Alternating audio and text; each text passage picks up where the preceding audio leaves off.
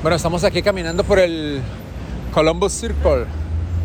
Después de almorzar y pasar, charlar un poquito acerca de la película que acabamos de ver. Estamos en la primera semana del New York Film Festival.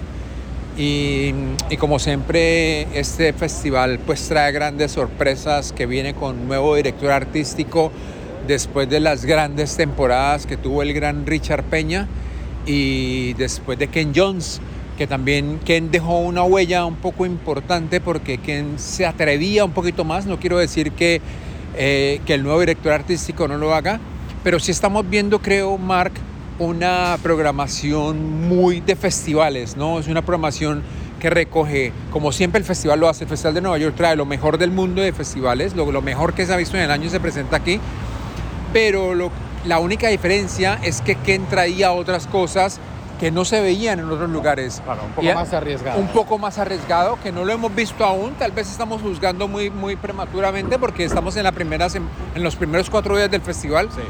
Eh, pero lo que hemos visto es extraordinario, hemos visto cosas extraordinarias y recién salimos de, de una película que nos ha gustado muchísimo, de tres horas, eh, que se llama uh, Drive My Car. Drive My Car.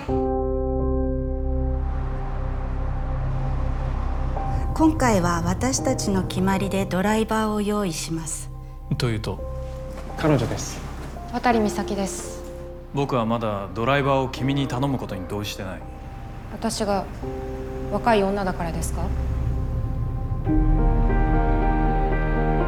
高槻講師ですアーストロフ役を希望します Si, si recordáis, habéis escuchado los otros episodios, Irene, nuestra amiga corresponsal que Sí. estuvo en Cannes, nos recomendó muchísimo esta película, dijo que era ah, de las mejores, las que, de, de las que más le habían gustado. Y sí, nos ha dejado pues, momentos para pensar, ¿no? Porque eh, es larga, eso es indiscutible, tres horas, y además la sorpresa de que los títulos de crédito iniciales arrancan a los 45 Sí, minutos, Sí, sí, sí, sí, sí, sí.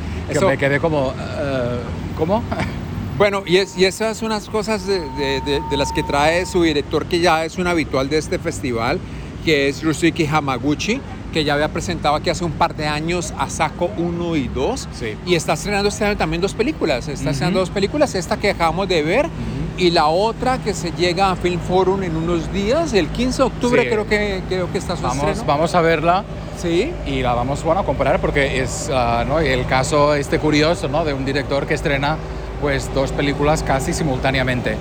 Pero fueron tres horas eh, de una película que está muy bien. Es una, es, una, es una película que tiene que ver mucho con las letras, con los sentidos, con, con el teatro y sobre todo cómo llevar esas letras y ese sentimiento a, a- a vivirlo, ¿no? Cómo, cómo, cómo poder poner esas letras y sentirlas, cómo poder, cómo poder sentir lo que uno ha escrito, lo que uno ha vivido y sobre todo de dónde han nacido esas letras.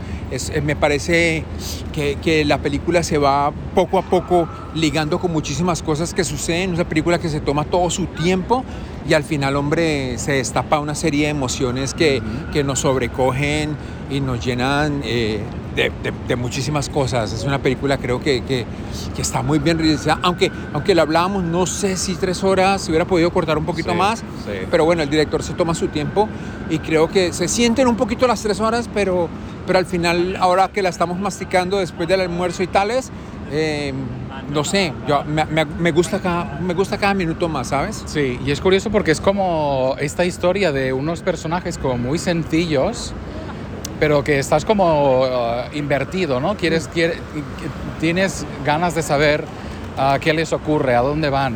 Uh, y en el fondo es una historia muy, muy simple porque es básicamente una pareja de creadores.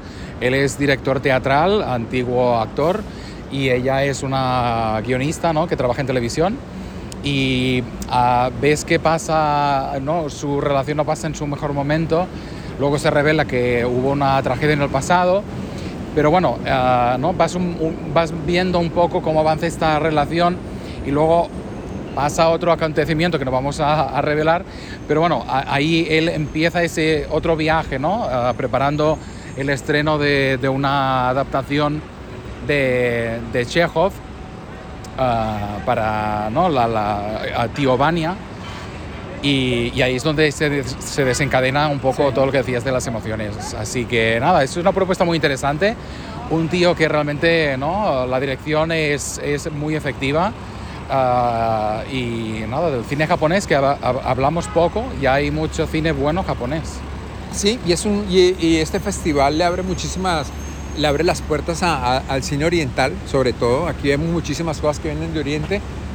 Y creo que nos estamos reponiendo un poquito de lo que pasó anoche, ¿no? O sea, esperábamos Bueno, hoy encontrarnos anoche. con algo diferente, Sí. pero es que lo que vimos anoche de Gaspar Noé nos dejó el alma y el corazón totalmente destrozados Sí. porque no esperábamos nada de ello. Además, eh, lo recordaréis también en episodios pasados, hablamos de eh, las, esas películas que nunca queremos volver a ver jamás.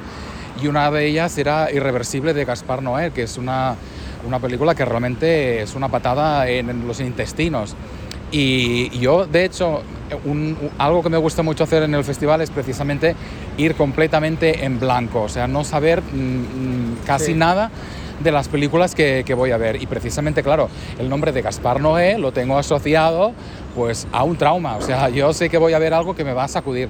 Y sí es verdad que sacude, pero en otra tesitura completamente distinta. Estamos ante un Gaspar Noé completamente diferente, ah, que parece otro director, ¿no? Santé. Santé.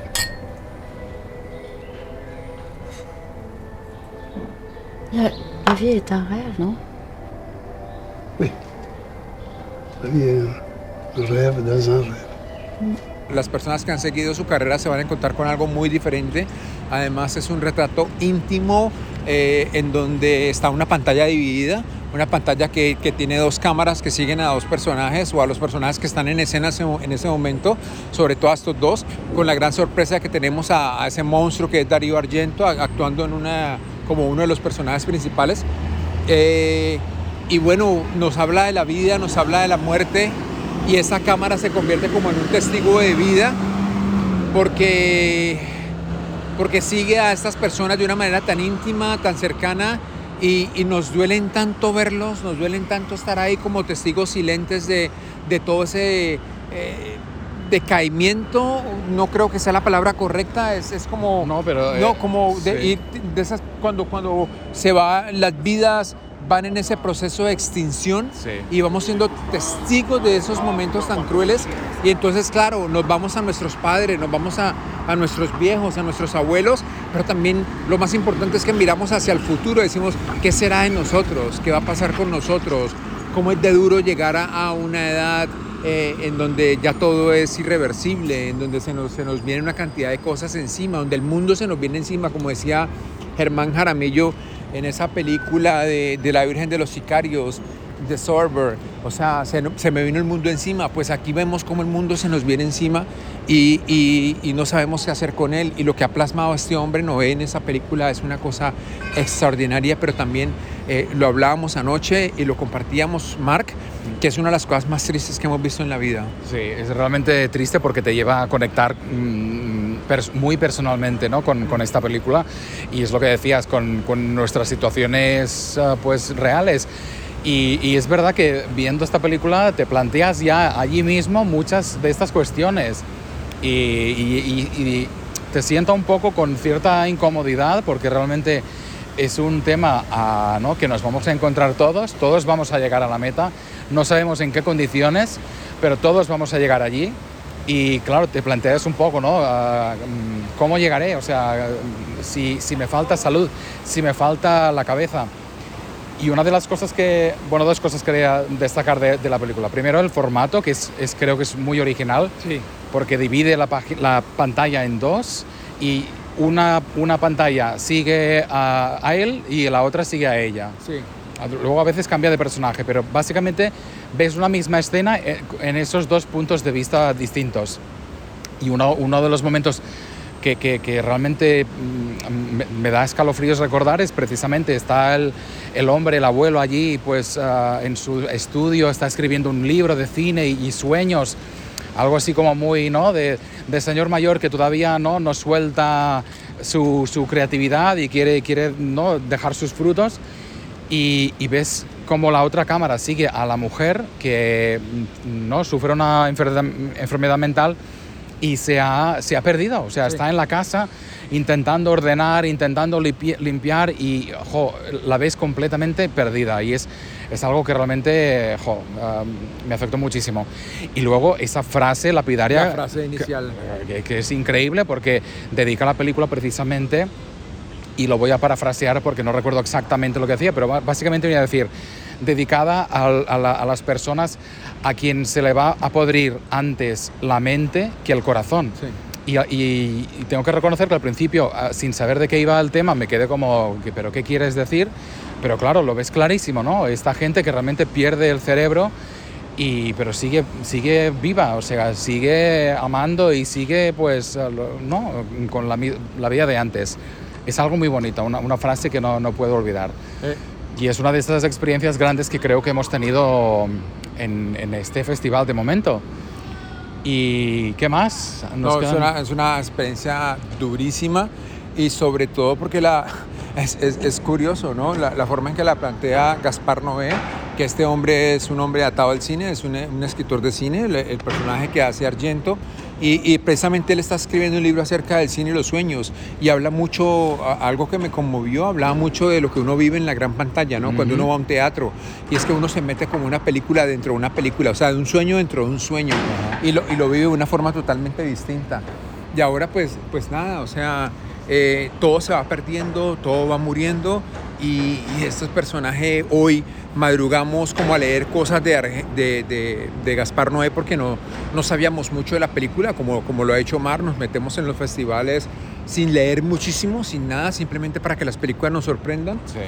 Y, y claro, eh, anoche lo hablábamos, decíamos, algo le tuvo que pasar a este hombre para tener esta transformación, para hacer esta película de esta manera. Y sí, eh, Gaspar Noé contaba en una entrevista que hace poco se muere, tuvo como un- una cosa cerebral que casi le borra todo el cassette y pues sobrevivió a ello, estuvo dos meses en el hospital, después salió a recuperarse y tales y se fue a visitar a sus padres, su mamá murió de- después de sufrir demencia, su mamá, su mamá perdió la lucidez totalmente y un, y un par de años después murió. Y su papá es un hombre lúcido, pero de todos modos él quiso hacer este homenaje por muchas cosas. Primero, por sus padres y segundo, porque él, él casi muere. O sea, él, él por un momento casi pierde eh, casi su cerebro, es, es, eh, eh, se le vuela todo lo que tenía en la cabeza, o sea, casi pierde absolutamente toda la memoria. Entonces, eh, esa película está realizada de esa forma. Y hoy, antes de comenzar la, la función de la mañana de esa um, Drive My Car, eh, me encontré con nuestro gran amigo Ed Langman, que siempre nos acompaña acá, y me decía Ed, eh, es que claro, lo que ha hecho él es, es, es mostrar también, demostrar que puede hacer otro tipo de cine, más allá de la, de la psicodelia y la locura y demás, y eso demuestra el gran talante del gran director que es Gaspar Noé, y lo que nos ha regalado este hombre con esta película, pues hombre, yo creo que la, llevamos- la va- la llevaremos en la piel, en la memoria por mucho tiempo. Sí, además es, es lo que decíamos. Es, es, eh, estamos ante un Gaspar Noé diferente formalmente, pero de foso, ¿no? De, de- de las emociones sigue siendo igual, porque realmente nos dejó completamente eh, trastornados. O sea, fue una experiencia muy, muy brutal. O sea, que es, es una de las grandes películas que destacamos ya de entrada de este festival. Y luego, pues, ah, podemos saltar, si quieres, a, a Paul Verhoeven, que es otro director que, que también hemos seguido, ha hecho cosas ah, interesantes. Vimos, Que se han estrenado aquí. Sí, muchísimas. Bueno, de- desde Instinto Básico en su momento Sí. y otras patrañas que hizo. Pero luego vimos aquí, fue en este festival que vimos él, Sí, fuimos aquí. fue el anterior con Isabelle Huppert, ah, que es una película que también es como muy loca, pero tiene su, su punto interesante. Y aquí nos presenta a, a Benedetta, C'est Jésus qui m'a fait ça. Les stigmates Jésus-Christ a choisi notre bienheureuse sœur, Santa Benedetta. Benedetta. Vous me trouvez trop prompt à croire à ce miracle? Je pense que vous n'y croyez pas du tout. Es- es- está basada en un caso real, pero sin ser, por supuesto, una... ¿no? Bueno, habría que ver qué tan real, Sí, ¿no? sí, tendríamos que verlo. Pero sí es verdad que, que adapta, se, se coge al hilo de, de algunos documentos que cuentan el caso de esta monja que, bueno, aseguraba ver a Jesús. ah, y, Y que sufría estigmata, su- según exacto, ella. sufría estigmas, se, se le, le salía la sangre en los puntos donde Jesús ah, fue supuestamente herido. Y, y aquí empieza el debate, ¿no? decir, eh, esta mujer está ah, basada en, ¿no? O sea, es una experiencia que sufre en, en, en, persona y en verdad, o está fabricando aquí esta historia y se aprovecha un poco de, de todo, ¿no? Y nada, la verdad es que me sorprendió mucho el punto de humor, porque es, es, una película bastante divertida y creo que esto quizá la hace un poco más actual, ¿no? Porque tiene ese sentido de humor que todos estamos celebrando en el cine. Y, pero bueno, es, es también otra historia que la, yo la devoré entera, me, me gustó mucho, me interesó tiene ese punto también transgresor de la sexualidad, ¿no? Porque es una monja que se enamora de otra monja. Pero, tío, o sea, bueno, me, me, pareció, me gustó, la verdad me gustó. A mí me gustó. No vamos a, no vamos a, a revelar un detalle no, muy... No hace falta. No hace falta relevar, revelar un detalle eh, muy preciso que está en la película, que es como un tótem, pero pues sí. ustedes ya lo averiguarán. Eh, a mí también me gustó mucho esa peca. Es muy él, ¿no? Es, sí. Esta peca muy él. Eh, digamos que, que, que, estás como metido en un género y te vas para otro, saltas de una cosa a la otra, sí. es muy loco. Pero en el fondo está este tema de la fe, de la religión. Y creo que ella es la religión, ¿no? O sí. sea, uno no... Eh, exacto. Personifica Entonces, la religión. Sí, me acuerdo como de... de, de hay, un, hay un pasaje bíblico de San Mateo eh, en, donde, en donde Jesús le pregunta si, si, si, cree en él o no, y entonces dice, bueno, si tienes que creer, creo, no sé, no sé si estoy eh, con San Mateo, quién fue el que, eh, el, el, que no creía, y entonces mete tu dedo en la llaga para que creas, pues, porque estoy sangrando de verdad y tales, entonces claro. es un cuento bíblico, y me perdonarán pues si me, me equivoqué, santo.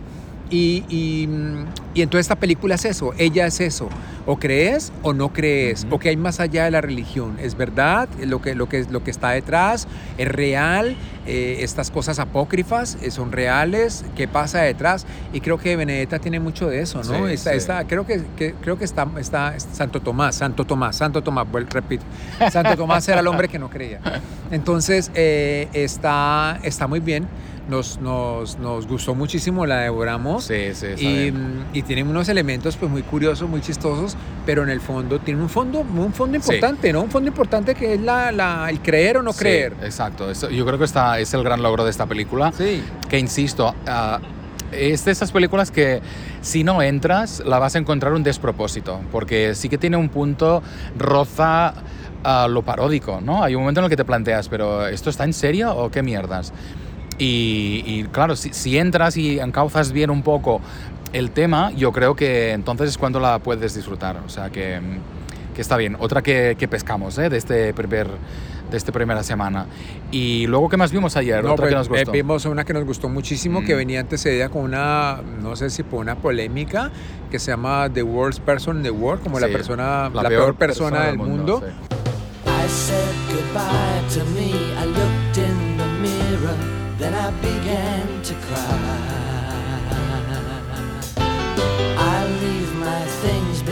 For all to see and hope that she would understand why. Ending the game is like changing the name of your favorite song. Da, hvis du er glad i meg, hvis du elsker meg, så da fikser vi alt det andre. Ja, jeg elsker deg. Men jeg elsker deg ikke.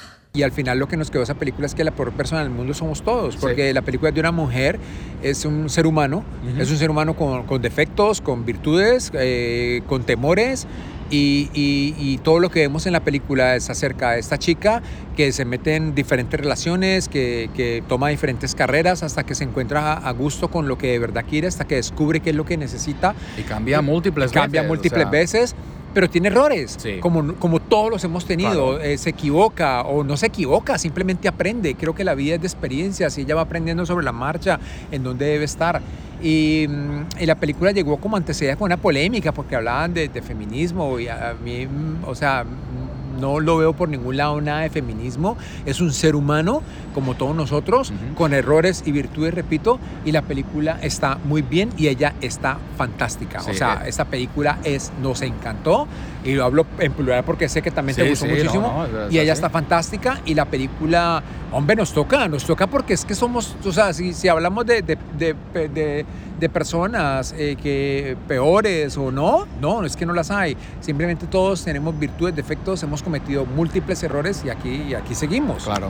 Y en las relaciones afectivas, ¿no? Esta mujer empieza una relación con un tío y luego, pues bueno, es, es lo que pasa, lo hemos vivido todos de alguna Oh, forma. O sí, sea, o sea- te das cuenta de que quizá tú vas por un lado y la otra persona igual evoluciona, pero no ni al mismo ritmo ni, al- ni a la misma dirección. Y bueno, pues es, es lo que tiene la vida, vas cambiando y vas, vas buscando un poco, intentando encontrar ah, el sitio donde crees que debes estar, ¿no? Y creo que si con algo ah, sintonicé mucho, precisamente fue con, con- creo que describe muy bien lo que decías ahora, ¿no? La simplicidad de la vida. Sí. O sea, con esas complicaciones y esos misterios y esas, esas cosas que te encuentras que no sabes ah, qué hacer, ¿no? Y si, si bueno, si, si vas a tener éxito, si va a ser un fracaso, o, o- o, bueno, si lo estás haciendo bien. Y creo que, que eso lo, lo logra muy bien esta, esta película. Y además es que es una película, mm, una comedia divertida, humana. Ah, Y tiene momentos fantásticos, Sí, momentos- tiene momentos fantásticos, Sí, sí. está muy bien y, y la chica, bueno, que siente deseos como todos Claro. y, y folla y, y la pasa rico y tal y bueno, eh, se despierta con uno y después con el otro y ya está, o sea, es, es la vida, es lo, lo que vimos en la pantalla con esta película es la vida, es la vida y, de ahí la tomo yo y creo que está muy bien planteada por su director, eh, lo ha hecho muy bien.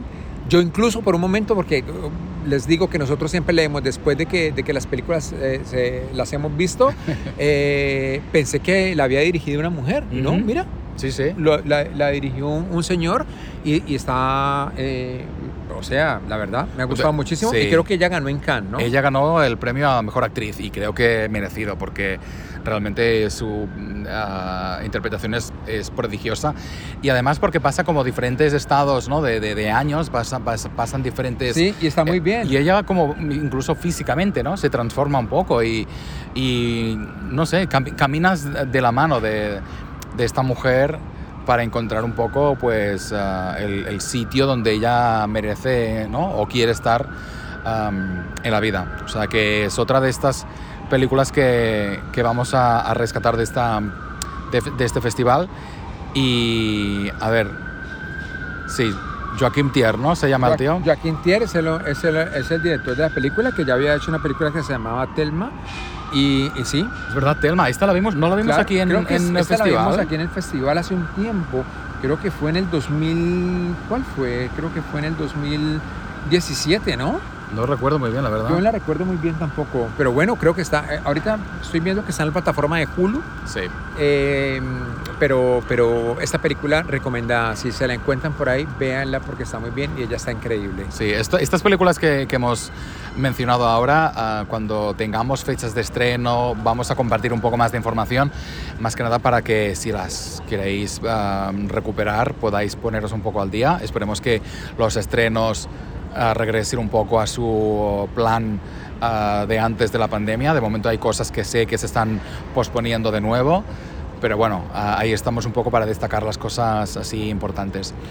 Y luego... ah, Eh, yo, ah, bueno, y también estuvo una película que se la recomendamos desde acá, que va a estar en el Festival Internacional de Cine de Bogotá, Mm. el BIF, que es Flea. Que la, Flea. está- que la están presentando aquí también. Se presentó ayer para la prensa y la industria. Sí. Eh, esta película ya la habíamos hablado aquí en Sí, nuestro en- programa, ¿no? Está en nuestro primer programa, si recuperáis el episodio, ah, el de Sundance, dedicado al Festival de Sundance, es donde vimos esta primera película, que es un documental de animación sobre precisamente un refugiado ah, afgano, si no recuerdo mal, Sí. que, que- que se, mm, se- Precisamente, fíjate ah, cómo han cambiado las cosas desde, desde este verano, ¿no? Con esa salida estrepitosa de, de las tropas americanas de, de Afganistán. Bueno, da igual. Él, pues, es un refugiado que ah, escapa del país y, y cuenta un poco pues, su experiencia. Es un testimonio real, pero hecho en, en animación. Y es una película que nos gustó mucho en su momento y aquí ha gustado mucho también. He leído ya varias críticas que la destacan y además dices Juan que estará disponible en Bogotá. O sea que, que fantástico. Y si te parece, acabamos con un apunte Es una película que solo vamos a introducir y que creo, no sé si se puede decir, se va a ver en Bogotá también. Se, puede Se va a ver en Bogotá, se va a ver en Bogotá, sí, es Titán, se va a ver en Bogotá. Titán. Y es una puta locura. Titán o titanio, no sé si se va a traducir, eh, es, es titanio el, el material, titanio. Um, y esta película la, la- la he visto solo yo porque ah, ¿no? tú, Juan, tiene- tienes mil cosas ah, en, en la cabeza y, y miles de tareas, ah, pero la vas a recuperar la semana que viene, así que si quieres, dejemos los comentarios para... Sí, el- porque el- ese- se nos viene un especial bonito con la directora. Claro. Eh, vamos a tener la oportunidad de estar con ella el próximo martes, entonces nos vamos a guardar estos comentarios para el próximo martes de esta bestialidad de película. Sí, Titán, ah, que es, es, yo creo, mm, de lo más bizarro que he visto en los últimos años. O sea, es algo que realmente requiere un poco de, de- de determinación, y, pero que bueno, es muy interesante. Tengo muchas ganas ah, de que la veas y que la podamos comentar aquí. Así que nada, de hecho vamos a ver otra película ahora mismo. Estamos aquí, en el, hemos llegado a pata subiendo por Broadway, estamos en el Lincoln Center y todavía tenemos un ratín. Así que nada, vamos a matar un poco el tiempo y esto sirva un poco de aperitivo de lo que hemos visto hasta el momento y vamos a, regresar la semana que viene con el resto de películas que hayamos visto.